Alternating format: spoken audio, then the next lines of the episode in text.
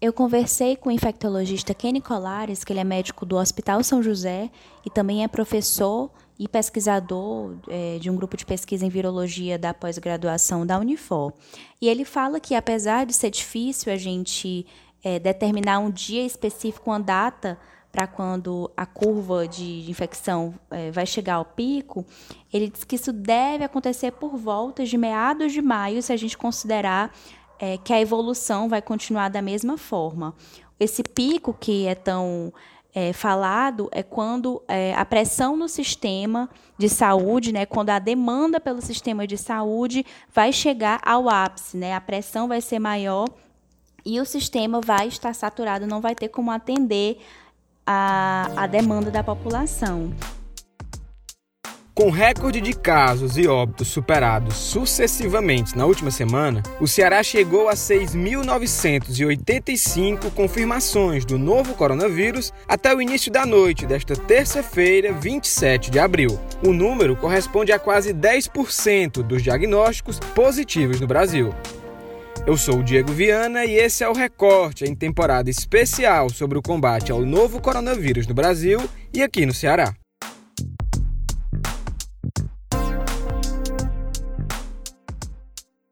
Ao todo, 22.724 exames já foram realizados no Ceará. A letalidade da doença está em 5,9%. Atualmente, 138 municípios cearenses possuem casos confirmados. Fortaleza segue concentrando a grande maioria dos casos, com 5.326 diagnósticos confirmados. O número equivale a 78% dos casos no estado. A repórter do Povo, Ana Ruth Ramires, traz mais informações sobre a situação do estado. O Ceará tem observado uma escalada no número de novos casos confirmados da Covid-19 e de óbitos em decorrência da doença. Em cinco dias, é, no período de entre quarta-feira passada, quarta-feira, dia 22, e esse último domingo, dia 26, o Estado, é, por três vezes, é, quebrou recordes tanto de, de, novos casos confirmados quanto de óbitos pela doença. E na segunda-feira, é, dia 27, o número de, de casos confirmados no estado chegou a mais de 10%, especificamente 10,2% dos diagnósticos positivos para a doença no Brasil. Eu conversei com o infectologista Kenny Colares, que ele é médico do Hospital São José e também é professor e pesquisador é, de um grupo de pesquisa em virologia da pós-graduação da Unifor. E ele fala que, apesar de ser difícil a gente é, determinar um dia específico, uma data para quando a curva de infecção é, vai chegar ao pico, ele diz que isso deve acontecer por volta de meados de maio, se a gente considerar é, que a evolução vai continuar da mesma forma. Esse pico que é tão é, falado é quando é, a pressão no sistema de saúde, né, quando a demanda pelo sistema de saúde vai chegar ao ápice, né, a pressão vai ser maior e o sistema vai estar saturado, não vai ter como atender a, a demanda da população. Ele fala que a situação está ficando cada vez mais difícil, apesar dos esforços do governo estadual, né, que estão sendo feitos é, medidas de isolamento social, o aumento no número de leitos, o aumento na capacidade de testagem da doença. E eles que é muito preocupante a ideia de afrouxar o isolamento que é uma pressão que tem sido feita pelos setores é, da economia, porque ele diz que a gente ainda está chegando ao momento mais difícil da doença. E que se os números é, continuarem aumentando, se essa pressão continuar se agravando de forma mais crítica, pode ser até que seja preciso é, o lockdown, que seria um sistema de isolamento mais rígido ainda do que que está sendo implementado atualmente. E ele também explica que a pressão máxima no sistema de saúde não vai ser de uma vez, né? Vai ocorrer primeiro na capital e posteriormente no interior, e também deve ocorrer primeiro é, nas unidades de tratamento intensivo. Ele diz que primeiro vai parar, é, as pessoas não vão mais conseguir ter atendimento de UTI, e depois isso vai acontecer nas enfermarias e assim sucessivamente. As internações por síndrome respiratória aguda grave registradas no Ceará até o último dia 21 podem ser até 13 vezes maior que o número registrado no mesmo período em 2019. É o que indicam estimativas do Infogrip, ferramenta que monitora os dados de notificação da síndrome no Brasil. A síndrome respiratória pode representar quadros graves que incluem febre, tosse, dor de garganta ou dificuldade de respirar. Esses sintomas podem ser um indicador da Covid-19. Com isso, as internações por síndrome respiratória aumentaram cerca de 289% comparado com o mês de março de 2019. A repórter do Povo, Marcela Tosi, comenta sobre o aumento dessas internações. De 8 de março a 4 de abril de 2020, o estado teve 413 pessoas internadas por essa razão. Já em 2019, foram 106. O número é ainda mais alarmante se projetarmos os dados desde o início do ano.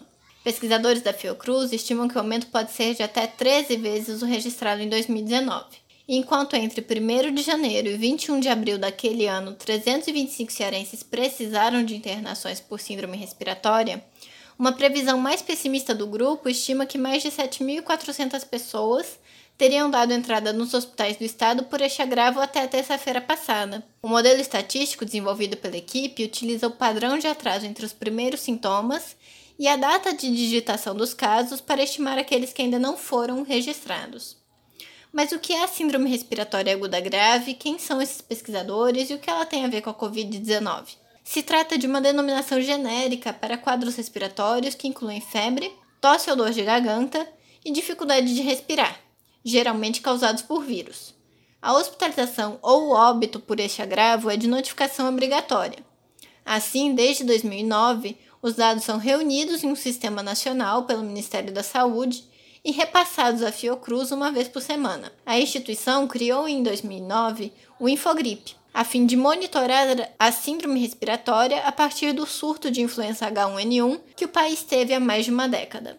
Desde então, os casos de síndrome respiratória são monitorados semanalmente. Neste ano, uma mudança significativa se manifestou a partir de março e chamou a atenção da equipe. O que se tem observado é um grande salto de internações de uma semana epidemiológica para outra, coincidente com os primeiros casos confirmados de coronavírus aqui no Brasil, mas maior que os números da Covid-19, e também a mudança do perfil dos pacientes. Cada vez mais as internações são de pessoas adultas e não estão mais concentradas entre crianças e idosos, o que é uma característica da influenza. Os dados não necessariamente indicam uma subnotificação do coronavírus, mas alertam para a seriedade da Covid-19. Mesmo em anos com surtos respiratórios significativos, as mudanças no padrão de notificações da síndrome respiratória grave não foram tão expressivas quanto agora. Hoje, todas as regiões brasileiras seguem com atividade semanal alta para a síndrome respiratória, e o Ceará ainda apresenta uma desaceleração muito leve desses casos, que já vem sendo observada nos outros estados. São Paulo e Rio de Janeiro, por exemplo, têm tido um crescimento mais lento. Essa desaceleração mais leve no Ceará poderia indicar uma baixa adesão ao isolamento social, e isso reforça a necessidade de continuar com o distanciamento. A Agência Nacional de Vigilância Sanitária, a Anvisa, autorizou nesta terça-feira, 28 de abril, a comercialização de testes rápidos para o diagnóstico da Covid-19 em farmácias pelo Brasil. A medida teve aprovação unânime pela diretoria colegiada da pasta em caráter excepcional.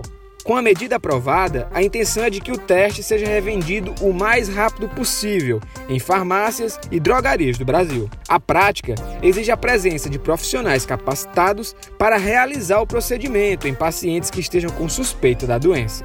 A repórter do Povo, Maria Freitas, comenta sobre a aprovação da medida. O assunto já vinha reverberando por aí desde a semana passada, quando o dono da rede Pague Menos, Deus Maqueiroz, afirmou que a rede iria revender os testes. Com a medida, a expectativa de que as análises sejam revendidas o mais rápido possível em farmácias e drogarias do Brasil. No entanto, a Anvisa exige a presença de um profissional treinado para realizar o teste, que por si só não tem caráter conclusivo para o diagnóstico da Covid-19. Ele precisa se unir a outras análises, como as laboratoriais e as de monitoramento de sintomas. A expectativa é de que os resultados sejam acompanhados pelo governo do estado ou do município onde estará a revenda dos testes, como uma forma de monitoramento e mapeamento desses casos. Os resultados saem entre 10 a 30 minutos e não detectam necessariamente o novo coronavírus no organismo, mas sim os primeiros agentes de defesa que são construídos no corpo humano quando se tem contato com o SARS-CoV-2, o vírus que gera a Covid-19. O recorte de hoje encerra com um recado importante. Se você busca informações e dicas de cuidados durante a pandemia, a plataforma agirbrasil.com.br conta com vídeos, matérias, podcasts, lives e diversos conteúdos exclusivos sobre o combate à Covid-19 no Brasil.